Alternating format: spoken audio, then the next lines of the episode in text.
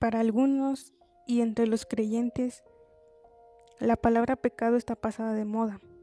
El pecado sería más que una debilidad de nuestra naturaleza o el producto de malas estructuras sociales, y quienes pueden remediarlo serían los médicos, psicólogos, psiquiatras.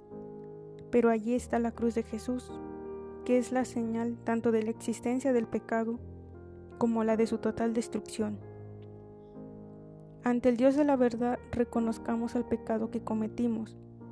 No faltará la esperanza en nuestra humillación, pues sabemos que Él es capaz de crear en nosotros un corazón nuevo. Salmo 51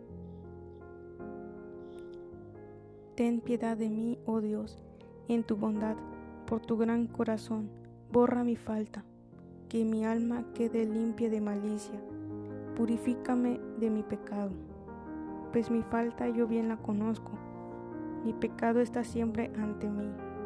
Contra ti, contra ti solo pequé. Lo que es malo a tus ojos yo lo hice.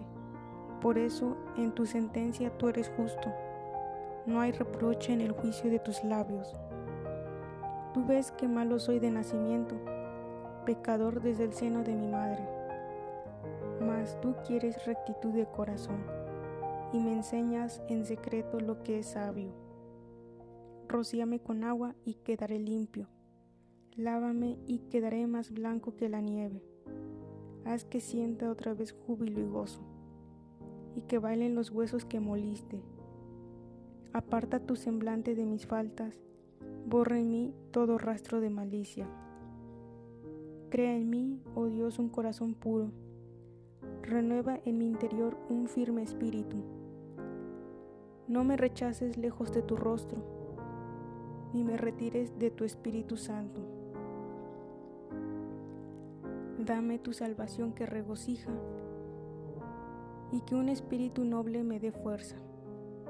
Mostraré tu camino a los que pecan y a ti se volverán los descarriados. Líbrame, oh Dios, de la deuda de sangre, Dios de mi salvación. Y clamará mi lengua tu justicia. Señor, abre mis labios, y cantará mi boca tu alabanza.